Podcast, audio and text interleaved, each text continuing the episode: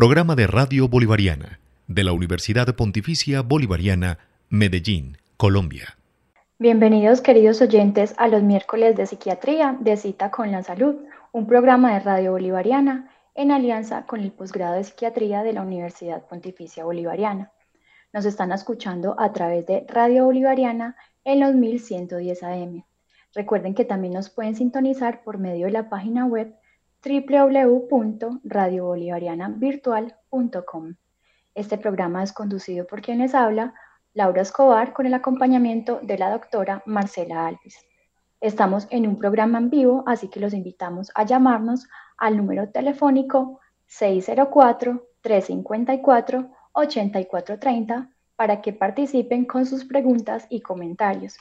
El día de hoy hablaremos sobre la terapia electroconvulsiva, qué es, qué debemos entender por ella y cuándo acudir a este procedimiento psiquiátrico.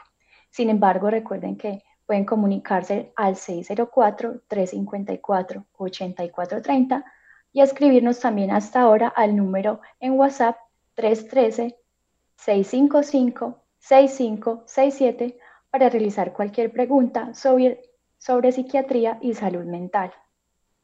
Agradecemos a todas las personas que nos llaman y hacen sus consultas. Sabemos que no es un tema fácil y sencillo de hablar, por eso valoramos su participación y la de aquellas que también dan su testimonio de vida. Este es un espacio de conversación, de escucha entre todos y todas, en el que pueden aprovechar el conocimiento de la psiquiatra para hacer sus preguntas sin temor.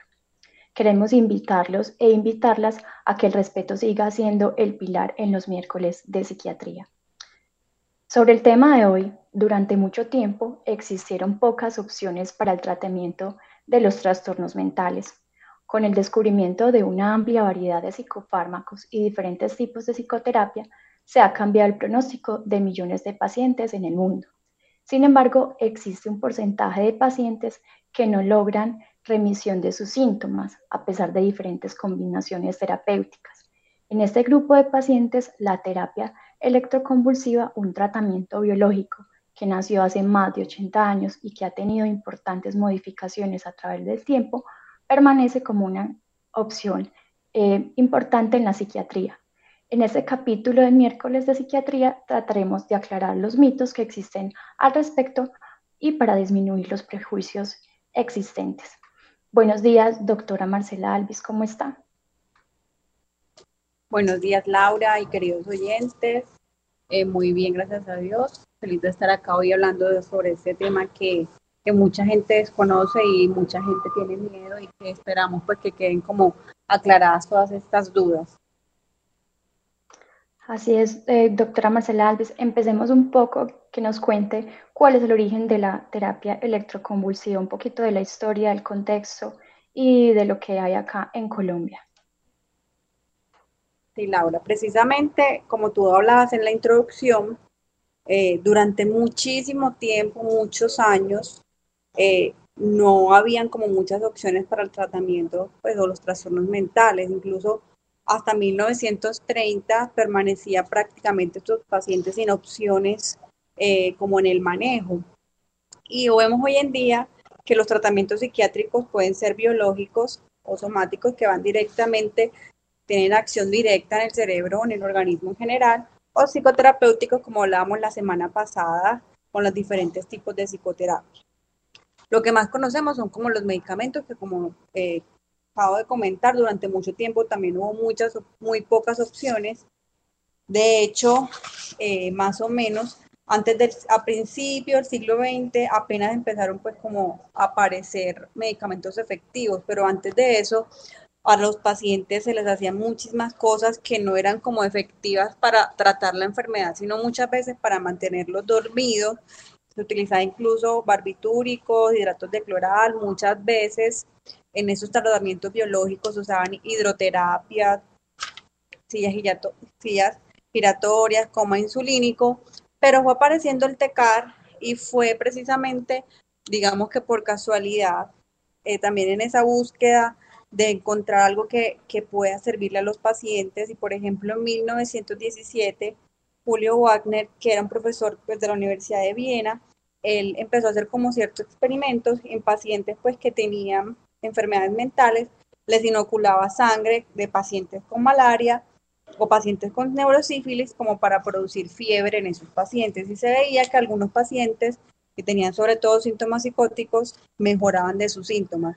Este, es, este pues, doctor recibió un premio Nobel de Medicina en 1927 como por este hallazgo. Pero más adelante, en 1934, eh, un neurólogo húngaro se dio cuenta que pacientes con esquizofrenia que tenían epilepsia, o sea, que sufrían de convulsiones, les iba como mejor, pues como que mejoraban más de la parte psicótica.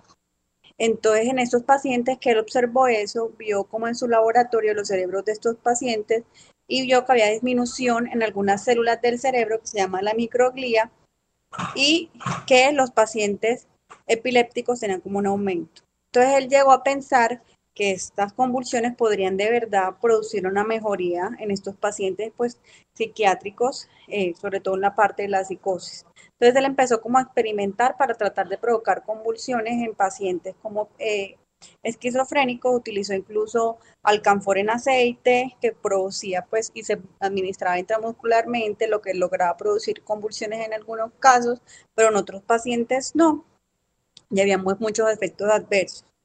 Luego, más adelante, se intentó también seguir por esta línea y muchos neuropsiquiatras en Europa eh, realmente también vieron en cerdos que la aplicación de un estímulo en la cabeza producía una convulsión y no producía la muerte de los pacientes. Fue ya como en 1938 se utilizó por primera vez en pacientes con esquizofrenia la aplicación de, pues, de, de un estímulo eléctrico en la cabeza que provocara pues una convulsión y se vio que en pacientes con esquizofrenia se aplicaron pues como esos manejos durante 11 sesiones y fueron pues tuvieron mejoría de sus síntomas. Esos resultados fueron publicados en revistas pues como científicas muy importantes de la época.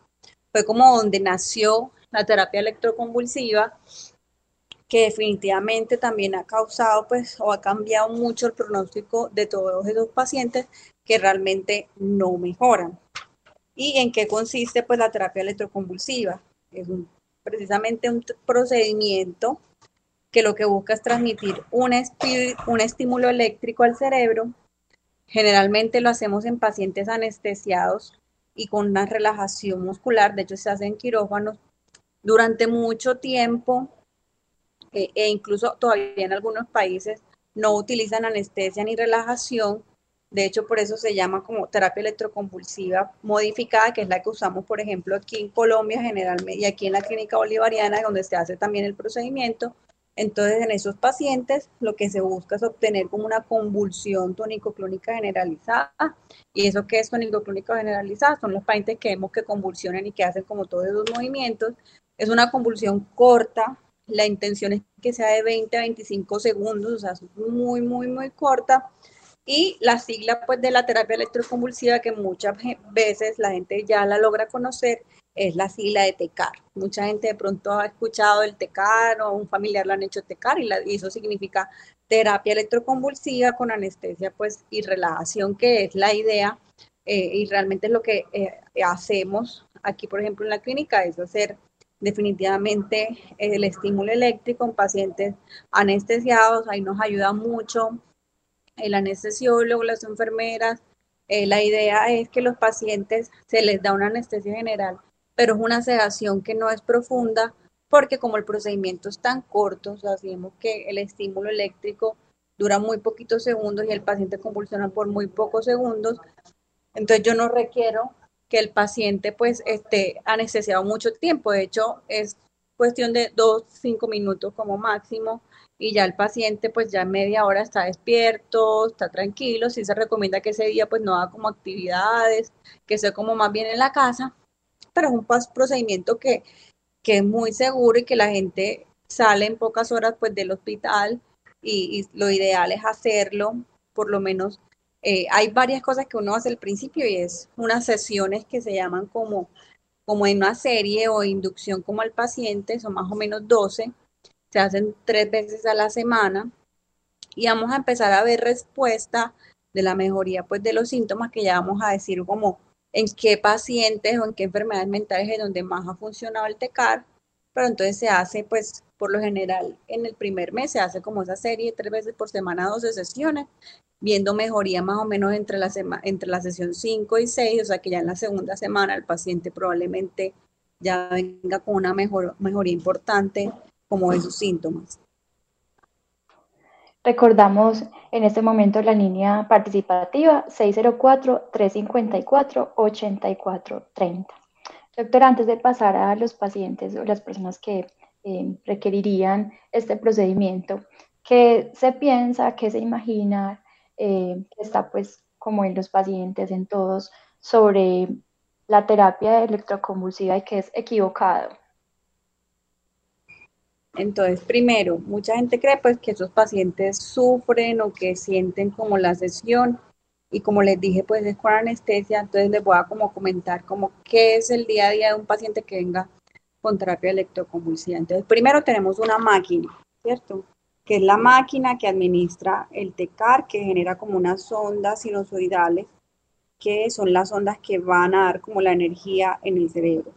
En esa máquina tenemos como dos salidas. Una salida que es donde monitorizamos al paciente, le ponemos unos electrodos en la cabeza, en el tronco, donde miramos cómo está como la parte cardiovascular y medimos porque nos interesa medir la convulsión cuando se da el estímulo. Entonces, con esos electrodos monitorizamos y con otros que trae el, aparato, que son dos, lo generalmente lo ponemos los dos en la frente y por ahí se va a transmitir como el estímulo. En la máquina tiene como eh, cuánto poner de energía, que es como digamos la cantidad de energía que se va a administrar, y tiene eh, como por donde sale el papel, donde va generando un, porque eso queda, va, cuando se va dando la convulsión, ahí hace un registro de cómo se está dando en el cerebro, cómo está el corazón, asimismo el paciente, esa pues como la parte pues de la máquina.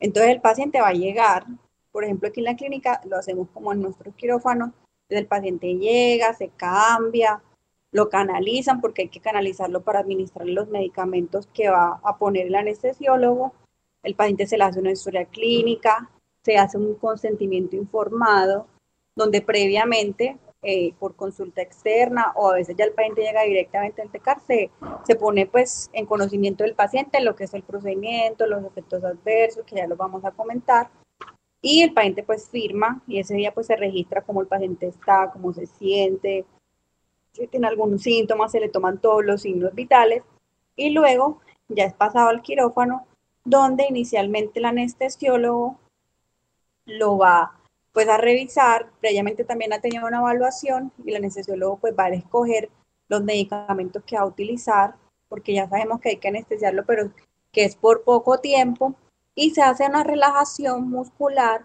porque como les dije que es una convulsión tonicrónica generalizada, el paciente va a tener movimientos y estos movimientos eh, por lo general pueden ser bruscos y pueden generar convulsiones, eh, fracturas, lesiones y dolores, entonces, por eso se hace como una relajación muscular para que el paciente no vaya a tener como esos movimientos.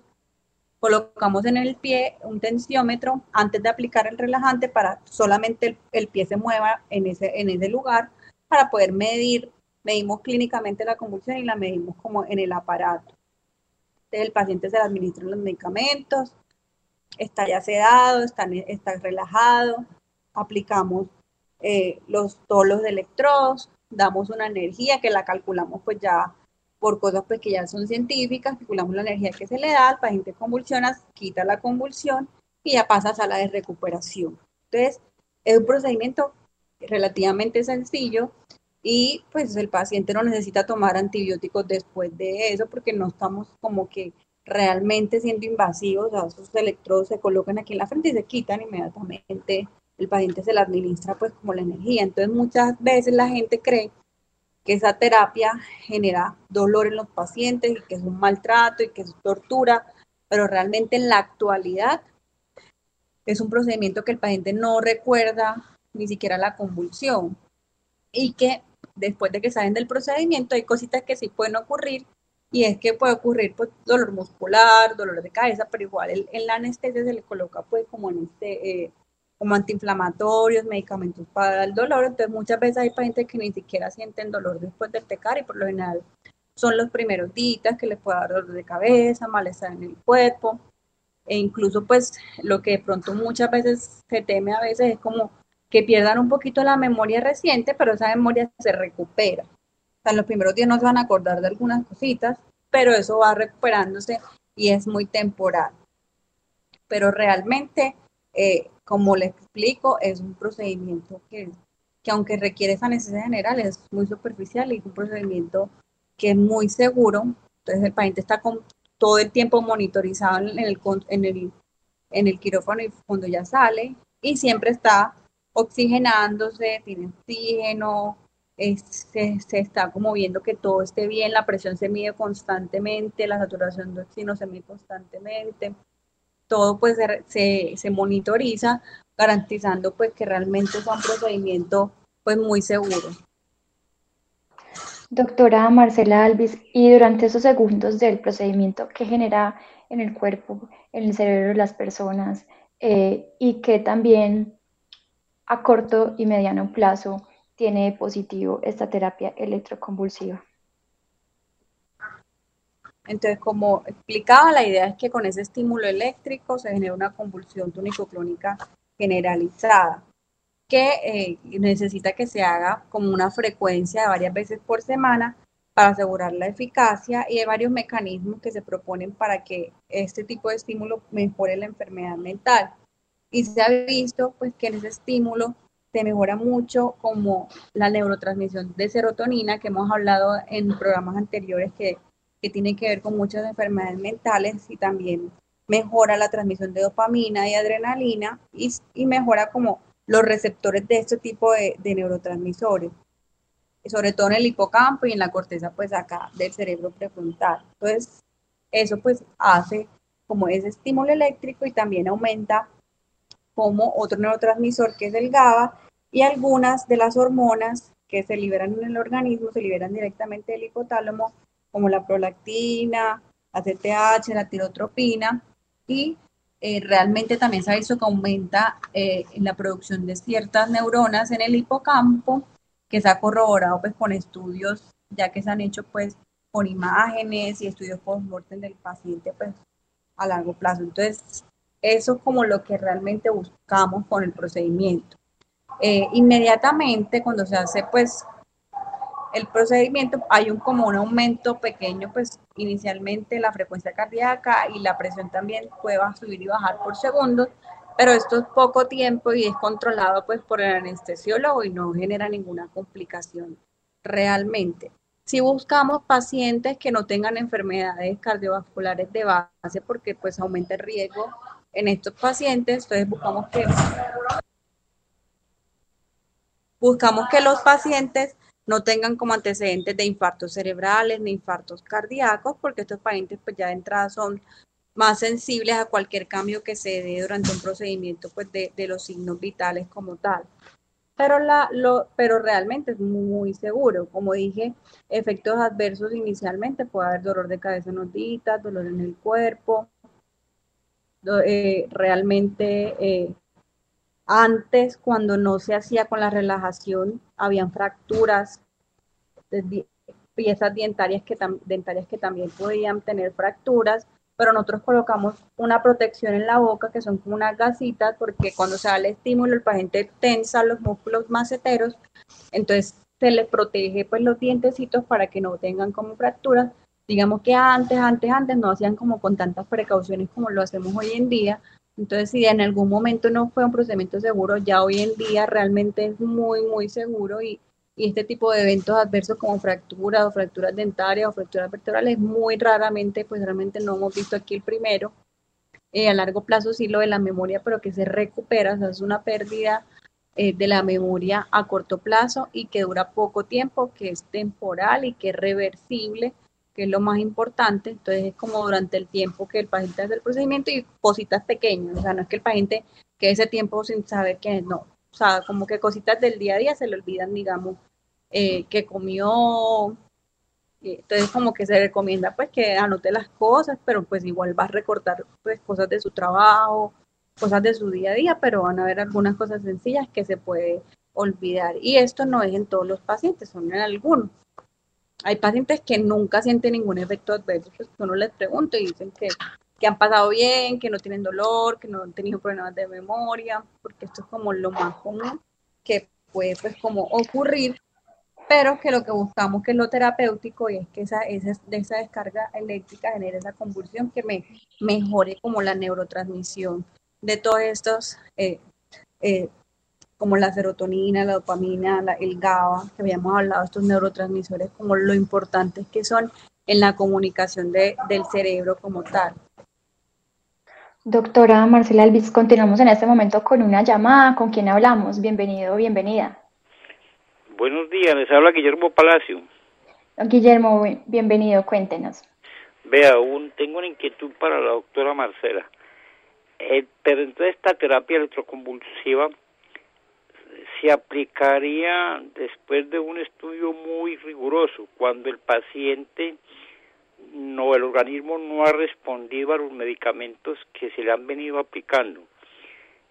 Segundo, se miraría mucho, me imagino yo, la edad del paciente, es decir, su edad, peso, porque no es lo mismo aplicar esta terapia en un muchacho de 25 años que tenga, por ejemplo, una esquizofrenia a un paciente con 75, 80, quizás más años. Y esa pues es una inquietud que yo tengo sobre esto. Muchas gracias. Muchas gracias a usted, don Guillermo, por su participación y con esa pregunta que hace don Guillermo, yo también tengo una acá que es Ahorita la doctora Marcela Alvis hablaba em, de los neurotransmisores o cuando hace falta dopamina, serotonina y todas estas sustancias en el cerebro. ¿Cuáles son entonces los diagnósticos mentales que utilizan en la terapia electroconvulsiva y en qué momento? Pues porque no todas las personas lo necesitan. Así es, Laura, muy importante esta pregunta.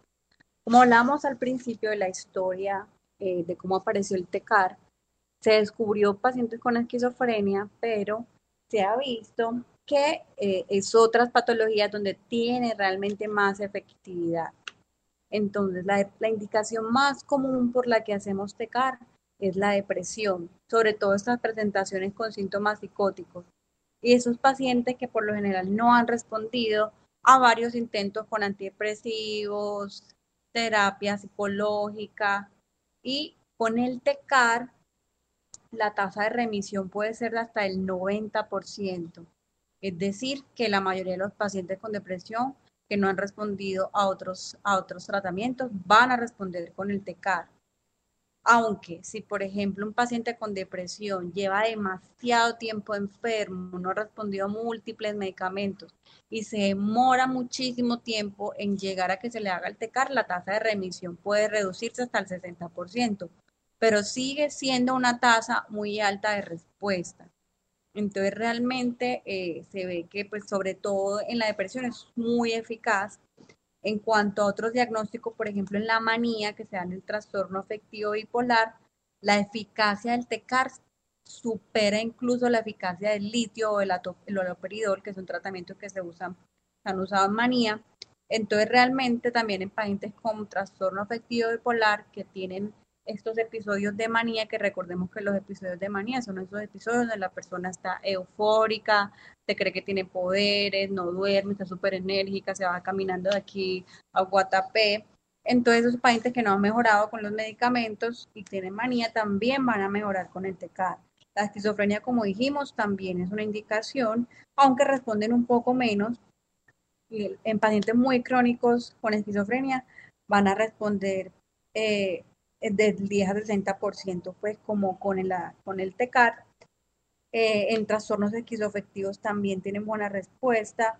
En una condición que tenemos en psiquiatría que se llama catatonía, que son pacientes que tienen, eh, es una, es una enfermedad un poco o una patología también compleja, donde el paciente también está muy enfermo y donde, por ejemplo, lo más común, pacientes que, que quedan muy rígidos, muy quietos, eh, en otras patologías como la enfermedad de Parkinson se ha utilizado, sobre todo pacientes que no han respondido eh, a algunos tratamientos y pues el efecto aquí en ellos sí es de corta duración, o sea, como que a largo plazo no es que sirva tanto en la enfermedad de Parkinson, también en el síndrome neuroléptico maligno, que es un efecto adverso de los antipsicóticos que es muy grave y potencialmente mortal, también el TECAR es efectivo. En cuanto a los grupos de personas, ¿cierto? Los estudios más que más tienen evidencia están en adultos, ¿cierto? Hay estudios de mucho tipo. En el embarazo también es una posibilidad segura, no hay tantos estudios como en adultos, pero los que hay demuestran de que en el embarazo es seguro e incluso puede ser el TECAR más seguro en el embarazo que otras posibilidades farmacológicas, entonces esto le da una ventaja. En niños eh, hay también muy pocos estudios, sobre todo se han hecho en pacientes mayores de 12 años, eh, con buena respuesta y con las mismas indicaciones que se hacen adultos, o sea, en depresión, en manía, en esquizofrenia, en la psicosis, en el trastorno esquizoafectivo. Eh, aquí, por ejemplo, en la clínica eh, se ha podido hacer en algunos niños, sobre todo que han tenido como ese síndrome neuroléptico maligno, ¿cierto? Pero entonces, realmente, estas son como las indicaciones. Esos pacientes, como dijo Guillermo, sí se escogen muy bien. Eh, se recomienda que esos pacientes tengan como la opinión pues del psiquiatra tratante o se puede solicitar incluso otra evaluación de dos psiquiatras y eh, se recomienda eh, pues que, que los pacientes eh, se evalúen muy bien cómo va el tratamiento, si se, si se han utilizado bien como las, los tratamientos que hay en ese momento, los antidepresivos, la terapia psicológica y si no hay respuesta pues entonces ya se procedería a recomendar el TECAR algo que se me acabó de olvidar y es, por ejemplo, los ancianos son una población que responde muy bien al TECAR. O sea, eh, a ellos les sirve mucho, mucho, mucho el TECAR. Eh, e incluso aunque sabemos que estos pacientes mayores tienen pues como estas patologías a veces cardíacas y eso pues a pesar de eso no se contraindica completamente y, se trata pues de ajustar eh, como el TECAR a las, a las condiciones que tenga el paciente la única contraindicación absoluta es un paciente que tenga hipertensión endocraniana, que es lo que ocurre, por ejemplo, en traumas cerebrales o cuando hay tumores cerebrales que aumentan la presión dentro de la cabeza, entonces eso sí eh, contraindica completamente el TCAR. Pero en general eh, se puede, ajustándose como las condiciones del paciente, en mirar y realizarlo, y si no tienen en el momento nada agudo, o sea, ni un infarto agudo, ni cerebral agudo, pues a largo plazo, pues si ya ha pasado como toda esta parte, se podría hacer el TECAR. Pero en general es, una, es un procedimiento muy seguro y muy efectivo en estas patologías que estoy comentando y que puede ser muchas veces la única alternativa que tienen muchos pacientes que no han mejorado con nada. La idea es que los pacientes remitan de sus síntomas y puedan tener una vida lo más normal posible, volver a trabajar, volver a funcionar con sus parejas, volver a funcionar en sus casas, volver a funcionar con sus hijos, que es lo que realmente nosotros vemos acá y es cuando vemos los pacientes que van mejorando, cómo van retornando como a su vida diaria. Y si bien cuando se está haciendo esta terapia y muchas veces hacemos, cuando ya terminamos esas dos sesiones, hacemos unas sesiones de mantenimiento que que se pueden hacer mensuales durante el primer año y luego pues se mira si se sigue o no se sigue. Si bien ese día que la persona saca ese tiempo para venir a hacer acá, es una mañana que de pronto tiene que invertir de su tiempo para hacer pues este procedimiento, si bien vale la pena porque van a tener esa posibilidad de el resto de los días del mes estar funcionales, estar bien, lo que a veces no pasa y es muchos pacientes que están enfermos sobre todo de depresiones, que la depresión no da día libre. Son pacientes que están crónicamente enfermos, lo mismo que los pacientes con esquizofrenia muchas veces están crónicamente enfermos y no tienen un día donde estén bien. Entonces eso como lo que buscamos con esta, con esta técnica, con este procedimiento, es volver, devolverle la esperanza a muchos pacientes que han perdido su funcionalidad y han perdido como el rumbo de su vida gracias a que tienen enfermedades mentales que no han sido eh, que no han tenido respuesta a diferentes tratamientos. Doctora Marcela Alvis, la terapia electroconvulsiva es diferente a otros procedimientos que también involucran eh, pues, el cerebro y que se usan en neurología y psiquiatría. Entonces, sí, mucha gente no sabe, pero eh, hay pacientes también demasiado enfermos que incluso en tanto por ejemplo en epilepsia, pacientes muy, muy, muy epilépticos que tienen crisis muy frecuentes, les hacen muchas veces lobotomía, que es quitar partes del cerebro donde tienen las convulsiones. En psiquiatría eh, hay pacientes que están demasiado enfermos, que incluso lo más, eh, el procedimiento pues como más delicado que se hace, pero es muy raro, es quitar ciertos lugares del cerebro, por ejemplo, como en la amígdala que hemos hablado muchas veces, el sistema límbico.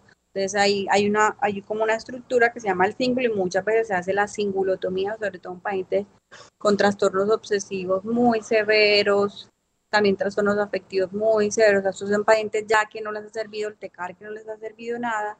Y son procedimientos que obviamente tienen una, pues, un riesgo altísimo a nivel de neurocirugía, lo hacen neurocirujanos funcionales, expertos y van a tener pues como efectos secundarios o como riesgo que el paciente pueda perder capacidad del habla o de mover alguna parte del cuerpo, ¿cierto? Aparte pues de que mejore por la parte afectiva, tiene ese riesgo. El TECAR se diferencia muy bien de ese tipo de procedimientos porque en el TECAR nosotros no, pues no vamos a, a tocar el cerebro de una forma directa, es decir, que no, no vamos a quitarle una parte del cerebro al paciente, no vamos a abrirle el cerebro a ningún paciente. Esos electrodos que yo les comenté se colocan aquí en la frente, sobre la piel, se les coloca un gelcito y ahí se pasa la energía durante, durante poco tiempo. Hay varias localizaciones donde se colocan esos electrodos, pero estos a nivel frontal son como los más comunes que utilizamos. A veces si el paciente está muy, presenta muchas alteraciones de memoria, colocamos un solo electrodo y le bajamos la energía. Pero realmente, eh, aunque es un procedimiento, es muy poco invasivo en el sentido que el paciente sale ese mismo día caminando tranquilo y no va a tener ninguna cicatriz, no va a tener ninguna lesión. De hecho, eh, se ha visto que como para que realmente una convulsión genere daños permanentes en el cerebro, se requieren que dure horas. Eso dura segundos. Y si dura un minuto dos minutos, no pasa nada. De igual manera, si el paciente se está prolongando, nosotros tenemos medicamentos para revertir en ese momento eh, la convulsión como tal. Entonces, realmente es muy seguro y, el paciente no va a tener daño en el cerebro, que eso puede ser otro mito que la gente tenga miedo de que el cerebro se se, dañe, ¿cierto? Y eso no es así. Se han hecho muchos experimentos, se han hecho muchos estudios midiendo sustancias que se han visto de daño cerebral, sobre todo en pacientes que han tenido infartos cerebrales, traumas cráneoencefálicos. Se han medido muchas sustancias que se ven en esos pacientes, se han medido en pacientes que se las han detectar y nunca se ha encontrado nada. Es decir, que nosotros no estamos dañando el cerebro, nosotros no estamos tocando el cerebro directamente y por lo tanto el paciente no va a tener ninguna secuela como puede haber en procedimientos que se hacen en neurología y psiquiatría, en donde ya se quitan partes del cerebro o incluso hay procedimientos en donde, por ejemplo, la estimulación cerebral profunda es un procedimiento donde se coloca como un electrodo dentro del cerebro, una localización pues que ya escoja el neurocirujano y el psiquiatra y se conecta como a, como cuando una persona tiene un marcapaso, como si fuera un marcapaso, se coloca como también en el tronco y de ahí se modifica pues como la energía o la señal eh, que se le da al cerebro directamente. Pero entonces estos procedimientos son invasivos y son necesarios en algunos pacientes, pero el TECAR no es nada de eso, o sea, el TECAR realmente no, no está tocando el cerebro del paciente. Buenos días, recibimos otra llamada. ¿Con quién hablamos? Hablo con Patricia. Patricia, cuéntenos, bienvenida. Mira, lo que pasa es que yo sufro de trastornos mentales, incluso estoy medicada. Pero yo siento que los medicamentos no me han servido y yo siento pues que me persiguen, que me dicen que tengo que matar a mucha gente y yo ya no sé más qué hacer. Doctora Marcela Alves, eh, tiene otra pregunta también ya, Patricia. Doña Patricia, Lamento mucho pues que esté sintiendo tan mal en ese momento, ¿cierto? Eh, es importante que si en ese momento está sintiendo todo eso, eso es aparte de una cosa que llamamos psicosis, que hablamos en un programa anterior, y eso pues requiere un manejo intrahospitalario. Es decir, que yo le recomendaría que se fuera, por ejemplo, al Hospital Mental de Antioquia, que es nuestro hospital de referencia a nivel mental. En el Hospital Mental de Antioquia también cuentan con el servicio de TECAR, es decir, que si con los medicamentos no se ha podido como quitar esos síntomas, probablemente allá se haga el TECAR eh, intrahospitalariamente y pueda pues como mejorar y poder liberarse de esos, de esos pensamientos, de esas, de esas voces que la atormentan y que, que siente pues que puede generarle daño a usted o a alguna persona. Entonces ahí sí es como urgente eh, ir a, a, tipo de hospitales donde se ofrecen como todas estas opciones terapéuticas aparte pues de los medicamentos. Lo que recuerda también acá la doctora Marcela Alpis es esa atención oportuna, a tiempo, no dejar que tal vez los síntomas avancen o que mm, ya sea difícil para usted, doña Patricia, o para su familia eh, manejar pues desde la casa lo que le pueda estar pasando. Entonces, escuché a la doctora y evalúe qué debería usted hacer por su salud mental. Eh, doctora Marcela Alves, yo le hago una pregunta además. ¿Esta terapia electroconvulsiva eh, está incluida en el sistema de salud de los pacientes? Pues lo cubren. Entonces, el TECAR, la terapia electroconvulsiva, eh, como dentro del POST no está incluida, pero eh, un procedimiento al que se le puede hacer un MIPRES, que es donde hoy en día se diligencian todos los procedimientos, medicamentos eh, o incluso eh, pues cualquier tipo de procedimiento que esté fuera del POST se diligencia en esa plataforma que se llama MIPRES y ahí se puede diligenciar eh, el TECAR.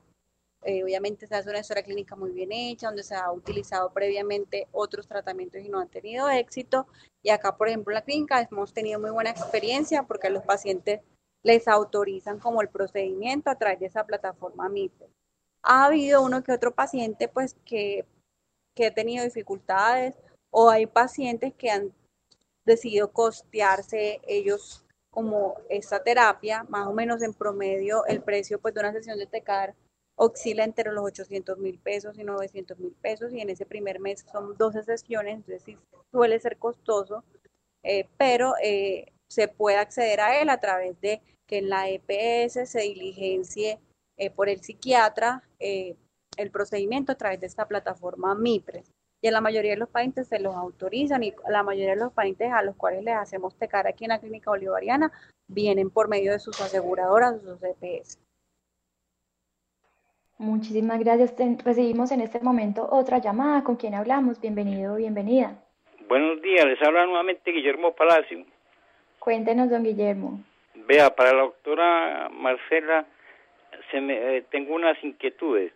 Usted habló de donde rotundamente no es aconsejable esta terapia electroconvulsiva y se trata de los pacientes que tienen hipertensión intracraneana, pues digamos, tienen problemas ya directamente por trauma cerebral, infartos cerebrales y demás.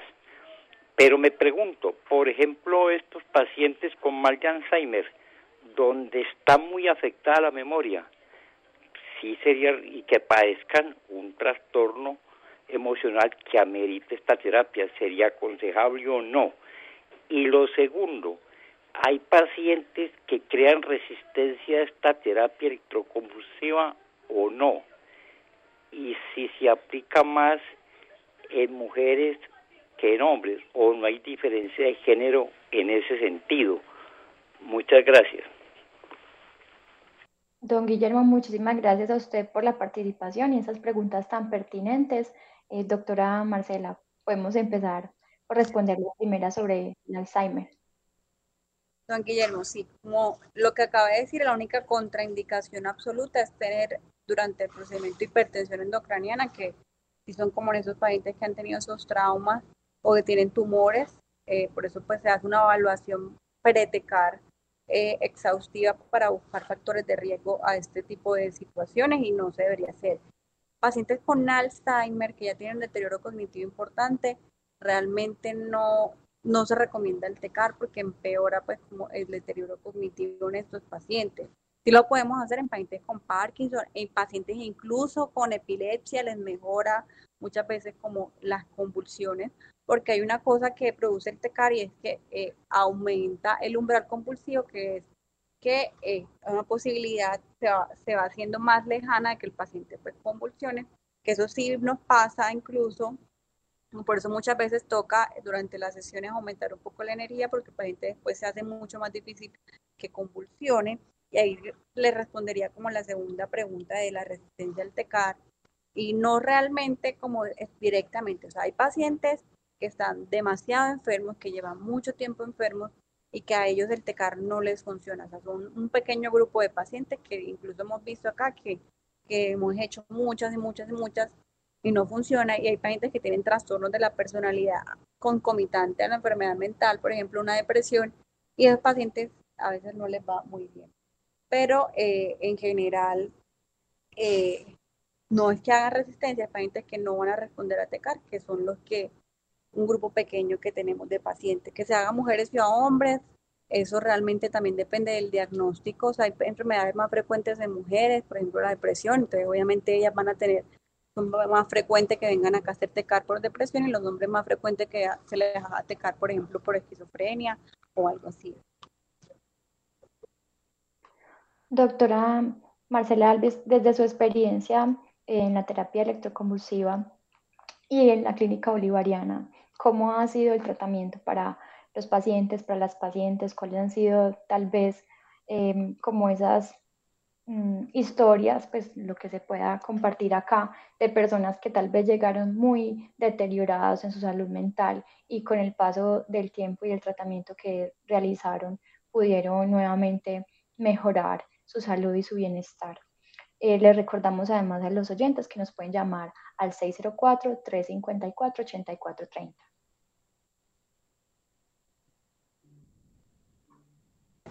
Laura, para esta pregunta tengo una invitada muy especial, que es la doctora María Victoria Ocampo, que es una psiquiatra muy reconocida en la ciudad, que lleva muchos años, es profesora pues docente titular de la, de la Universidad Pontificia Bolivariana aquí en el programa de psiquiatría y es la doctora que hace tecar aquí en la clínica bolivariana.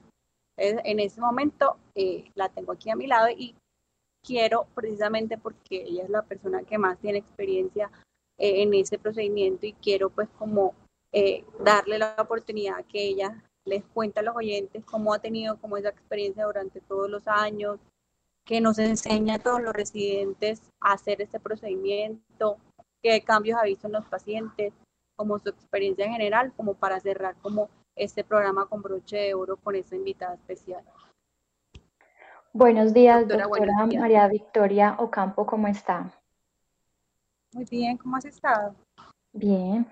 María Victoria, le estaba preguntando a la doctora Marcela Alvis, a usted que ya está aquí, qué bueno tenerla, em, de la experiencia que ustedes tienen desde la clínica bolivariana con la terapia electroconvulsiva, para que le cuente, por favor, a los oyentes.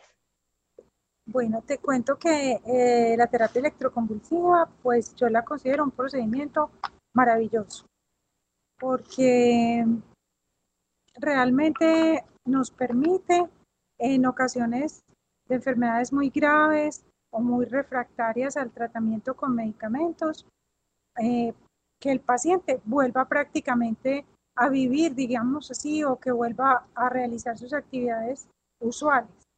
Entonces, eh, cuando está bien indicada, cuando el paciente pues no tiene como ninguna contraindicación, se puede hacer el tratamiento perfectamente y en general los resultados son excelentes. Podríamos decir que muchos pacientes que han estado pensando, por ejemplo, en quitarse la vida, muchas veces eh, esta ideación desaparece y el paciente puede volver a su vida normal. O pacientes incluso que por sus enfermedades tan avanzadas están en cama, no han vuelto a levantarse. A veces hay cuadros severos de depresión que llevan al paciente a este estado y con la terapia vuelven a recuperarse y llevan una vida, digamos, normal. Doctora Marcela em, y la doctora María Victoria, eh, ¿qué otras alternativas cuando una persona eh, realmente pues la terapia electroconvulsiva no está dándole tan pocos resultados que ustedes pueden hacer desde su experticia o que también otras recomendaciones o qué pasa con estos pacientes que, bueno, no sé si fue la resistencia o si em, ya la terapia tampoco les está sirviendo, entonces cómo ayudarles a mejorar en su salud mental. Pues mira, de todas formas, el paciente que llega a terapia electroconvulsiva es un paciente que generalmente ha pasado ya por varios tratamientos, con medicamentos, con psicoterapia, y no ha respondido a estos tratamientos y llega a la terapia. Pero supongamos que exista el caso de un paciente que no responde a la terapia, ya habría que buscar, y lo hay pues a nivel internacional y también nacional, eh, otro tipo de terapias de estimulación cerebral, eh, como sería la estimulación cerebral profunda, que ya es un tratamiento que busca pues como digamos colocar eh, unos electrodos o eh, digamos unos chips en determinadas áreas cerebrales y poner un estimulador o una batería que los estimula. Y pero esto ya sería un procedimiento que requeriría la intervención de neurocirugía, es un procedimiento pues grande, complejo, pero podría ser una alternativa en casos de pacientes que no respondan ya a la terapia electroconvulsiva. Podría ser esa una indicación. También hay otros métodos, por ejemplo, la estimulación magnética transcraneana es otro tipo de tratamiento eh, que consiste como en estimular eh, determinadas áreas cerebrales y eh, inducir con eso pues un cambio, una mejoría en el paciente. Yo diría que es un método que podría utilizarse en algunos casos y podría dar resultado, pero creo que si ya se utilizó la terapia electroconvulsiva es difícil que responda a estimulación magnética transcranial. Esa sería pues como mi, mi observación en ese sentido. Muchas gracias, doctora María Victoria Ocampo. Y em, el tratamiento para una persona que eh, va a empezar este, esta terapia. Ya la doctora Marcela Albi nos contaba el tiempo, ¿cierto?, de las secciones en el mes, pero aproximadamente este tiempo varía de acuerdo al diagnóstico que tenga o a la respuesta que vaya teniendo eh, con el paso de los días en su parte física, su parte mental. Pues mira, el tratamiento tiene como dos fases, digámoslo así. Una primera fase que sería como la fase aguda, eh, que se hace, se debe hacer eh, con una frecuencia de dos a tres veces por semana, digamos como en la forma aguda del tratamiento. Pero eh, posteriormente, cuando ya ha pasado esa fase y se han completado esas sesiones y el paciente está mejor, ya pasa otra fase que se llama continuación o mantenimiento, entonces ya ahí se van espaciando las sesiones, eh, al principio cada 8, después cada 15 días, después cada mes, eh, para evitar que ese paciente presente una recaída. Eso sería por un periodo más o menos de seis meses. Sin embargo, hay pacientes que requieren continuar la terapia por muchos años porque no han respondido sino a esta forma de tratamiento. Bueno, y la mejoría pues a nivel cerebral, neuronal y toda la parte de salud mental, en cuanto también se puede ir viendo esto en el paciente y en su mejoría ya con sus relaciones y sus emociones a nivel ya psicológico además. A ver, mm, digamos cuando se empieza la terapia, más o menos eh, cuando van unas cuatro sesiones, empieza uno a notar la mejoría, pero incluso hay pacientes que después de la primera sesión se empiezan a notar cambios. Obviamente la mejoría es gradual, no es una mejoría en que la persona se va a levantar eh, bien de la noche a la mañana, pero empieza a disminuir el tiempo que está aburrida, el tiempo que está en cama, empieza a disfrutar, a mejorar el sueño. Esto es una, proceso pues que se da gradual, no se da pues súbitamente, pero eh, la familia, a veces primero la familia va apreciando como los cambios del paciente. O sea que en términos generales uno diría que es una mejoría rápida, porque la cuarta sesión más o menos la, estaríamos haciendo en la segunda semana de tratamiento. Es una mejoría bastante rápida para lo que se demora usualmente el tratamiento con los medicamentos. ¿Usted nos puede describir un poquito cómo es esta mejoría, pues como a nivel eh, médico, ¿cierto? A nivel psiquiátrico, qué pasa en el cerebro de la persona que ya eh, va mejorando, pues como todas estas funciones eh, en su parte psiquiátrica? A ver, mira, la, la terapia electroconvulsiva actúa como a nivel de muchos puntos cerebrales, digámoslo así. No se sabe exactamente en qué punto es eh, la acción principal, pero digamos que hace varias cosas. Por ejemplo, aumenta los neurotransmisores, entonces en el cerebro se va aumentando la disponibilidad de serotonina, de dopamina, de noradrenalina, eh, que en ese paciente posiblemente deprimido estaban disminuidas. Otra cosa que ayuda a hacer en el cerebro es, por ejemplo, que los hay en el cerebro unos puntos en las neuronas donde ellas toman ese neurotransmisor, es decir, el neurotransmisor está ahí como en el espacio entre neuronas y la célula tiene como unos botoncitos donde ese neurotransmisor se pega, entonces mejora, digamos, la capacidad de esos botoncitos para captar el neurotransmisor. Esa es otra acción que hace. También estimula, por ejemplo, factores que favorecen, eh, digamos, la comunicación entre las neuronas. Mejora la comunicación, la sinapsis.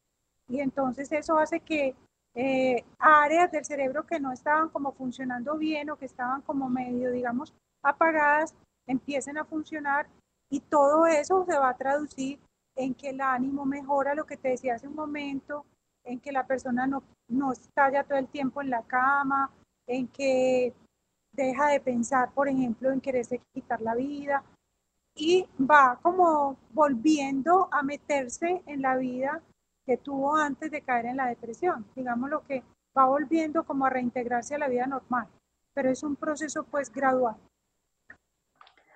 Doctora María Victoria Campo, y alternativamente con la terapia electroconvulsiva, ¿se van haciendo otras terapias, además otros medicamentos, o cuando ya se está terminando la terapia electroconvulsiva, siguen con el medicamento que tuviera la persona? ¿Cómo se hace esta parte de mezclarlo con otras terapias o lleva solamente esta? ¿Cómo es esa parte eh, aquí psiquiátrica?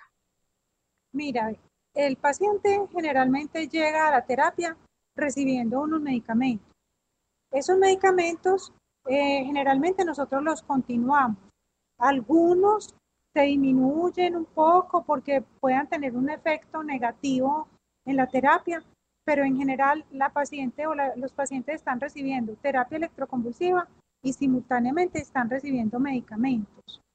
Y cuando se termina la terapia, deben continuar con los medicamentos, eh, porque eh, de todas formas se pueden presentar recaídas de la enfermedad y es importante continuar el tratamiento con los medicamentos y como te decía, con, si al paciente le ha ido muy bien y ha sido muy difícil eh, compensarlo, entonces también se proponen unas terapias de mantenimiento o continuación que son más espaciadas, pero que lo que buscan es evitar la recaída se hace pues un seguimiento del paciente, pero siempre se continúa la terapia con los medicamentos.